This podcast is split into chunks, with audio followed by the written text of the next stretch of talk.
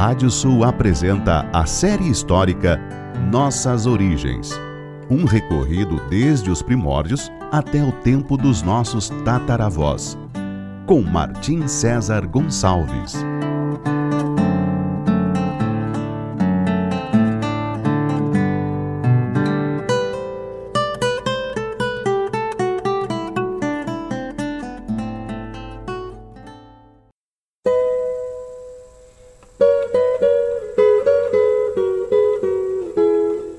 Série histórica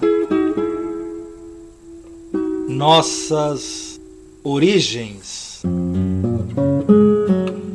da savana africana até a pampa ameríndia. Capítulo de hoje: O apogeu e queda do reino vândalo. Após a vitória da tribo dos Vândalos contra os exércitos combinados do Império Romano do Ocidente e do Oriente, ocorrida no norte da África, o rei Genserico entrou na cidade africana de Hipona. Os romanos, então, vendo que a ameaça de perderem os suprimentos das províncias africanas tinha se tornado uma realidade, trataram de fazer um acordo com os vândalos, através do qual eles se tornariam um povo federado, desde que não avançassem mais naquele território e que não cortassem as linhas de abastecimento de ambos os impérios. Esse acordo ocorreu em 435, mas quatro anos depois, vendo que o general Aécio estava envolvido em várias frentes, tentando deter a expansão dos visigodos na Gália, além do crescimento dos suevos na Espanha e o aparecimento das hostes unas já próximas ao rio Danúbio, Genserico resolveu romper o tratado, avançando e conquistando a principal cidade romana da região, aquela mesma Cartago que um dia fora fundada pelos fenícios e que fora arrasada e reconstruída por Roma. Com isso, todo o sul da Itália estava aberto agora a uma invasão vândala, e no ano seguinte eles desembarcaram na Sicília. Em 442, um novo tratado foi firmado, com Roma reconhecendo o reino vândalo de Genserico. Como contrapartida a esse reconhecimento, Genserico enviou seu filho, Unerico, como refém de paz à corte imperial, acertando um casamento entre este e a filha do imperador Valentiniano, chamada Eudóxia. Essa promessa de um enlace entre a realeza vândala e a família imperial levaria a um dos eventos mais dramáticos do final daquela era, o novo saque de Roma. Essa foi a mesma época em que os hunos invadiram o Ocidente e foram arrasando tudo a seu passo, até que foram detidos na Batalha dos Campos Catalaúnicos contra as forças combinadas de romanos sob o general Aécio e de visigodos sob o comando de seu rei Teodorico, que morreria no combate. No retorno à atual Hungria, sede de seu poder, Átila atacou várias povoações romanas e só não retornou para consolidar suas conquistas porque morreu em 453. Outra morte que pareceu determinar o fim de uma era foi a da imperatriz Gala Placídia em 450. Porém, provavelmente, a morte que mais afetou esses anos já tão conturbados sem ela foi a do general Aécio, executado pelo imperador Valentiniano, este, por sua vez, insuflado por um rico senador chamado Petrônio Máximo. E por último, o próprio imperador foi morto, possivelmente a mando do mesmo senador. Este, sem perda de tempo, tomou o trono para si, casando com a viúva de Valentiniano e também casando seu filho com a filha do imperador assassinado, Eudóxia, a mesma que tinha sido prometida a Unerico, filho do rei Vândalo. Esses acontecimentos na Itália, com a morte de Aécio, que infirmara os tratados com Genserico, e com o rompimento do acordo de casamento entre Unerico e Eudóxia, frustrando as pretensões dinásticas dos vândalos, fizeram com que eles retornassem a seu avanço pelo Mediterrâneo. Em 455, o exército vândalo aportou na Itália e, em um avanço imparável, chegou às portas de Roma. Os próprios romanos, vendo que o senador Petrônio Máximo era o causador da tragédia que se avizinhava, trataram de assassiná-lo.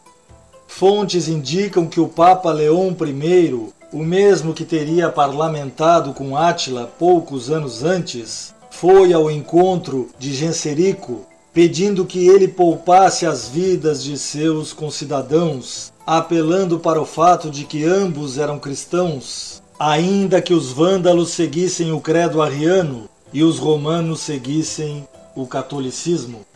O resultado é incerto, mas no tocante às riquezas de Roma, sabe-se que houve inúmeros saques, dos quais a antiga, orgulhosa, capital de um imenso império, jamais se recuperaria. Até os dias de hoje, o termo para destruição sem sentido leva a esse povo bárbaro. Chamamos vandalismo e às vezes, sem saber, estamos remetendo a esses dias terríveis do ataque de Genserico e de seu povo. Porém, na verdade, a maioria dos saques dos tempos antigos tinha esse mesmo resultado: mortes de inocentes, estupros, pilhagens. Que o digam Corinto, Cartago e Massada, arrasadas por Roma, Sagunto destruída por Aníbal e os cartagineses, e Aquileia invadida por Átila e seus hunos. Cinco anos após o saque de Roma pelos vândalos, um novo imperador, Majoriano, em um último alento remanescente da época da expansão do império, atacaria com sucesso tribos bárbaras, como a dos burgúndios, dos alamanos e a dos visigodos, bem como a dos suevos, detendo sua expansão na Ibéria. No entanto, antes de cruzar o atual Estreito de Gibraltar para atacar os vândalos, teve sua frota destruída pelas hostes de Genserico. A derrota custou caro a Majoriano, que acabou sendo morto em seu retorno a Roma.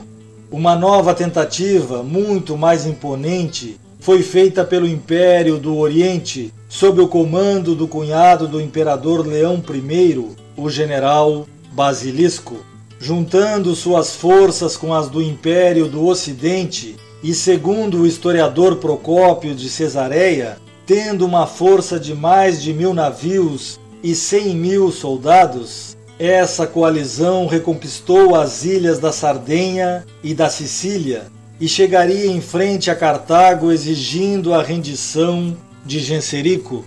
O rei Vândalo, então, pediu uma trégua de cinco dias para afirmar os termos de sua capitulação, novamente provando que foi um dos maiores soberanos desses tempos. Ele acabou usando essa trégua para armar barcos com material inflamável e aproveitando o vento que havia virado contra a frota imperial, impeliu suas embarcações em direção àquela muralha de navios. O resultado foi um desastre quase total da imensa marinha bizantina. Procópio de Cesareia nos diz que o general Basilisco perdeu em torno de 600 barcos com seus ocupantes uma derrota da qual Constantinopla deveria recordar por séculos.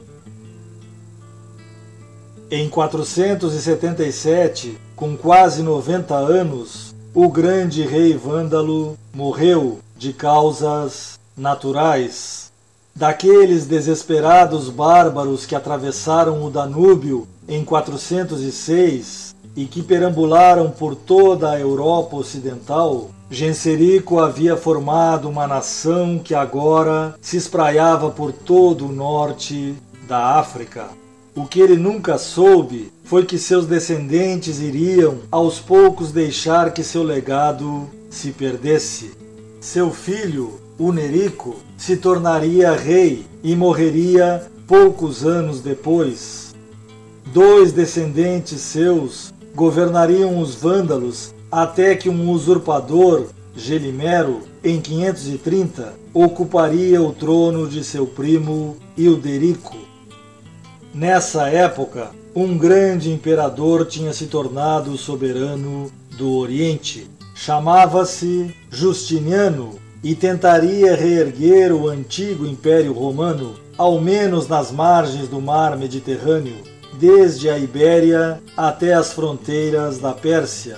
Suas campanhas eram comandadas por Belisário, um vitorioso general que arrasou o reino vândalo em 533 e que levou seu último rei para ser exposto pelas ruas de Constantinopla em uma humilhação final que em nada recordava o antigo grande rei Genserico. Sobre a captura do último rei vândalo por parte de Belisário e sobre o nível de cultura que havia chegado esse reino bárbaro, contam que Gelimero teria dito: Antes de comemorar tua conquista, Deixe-me primeiro beber um copo de água, pois você foi muito rápido na sua campanha e me deixou cansado. Deixe-me também comer algo, pois você tomou todo o meu labor. E deixe-me também uma lira, para que eu possa cantar uma canção sobre minha derrota, que é a derrota final dos vândalos, para que ela nunca caia no esquecimento. No próximo capítulo falaremos sobre o final do Império Romano do Ocidente.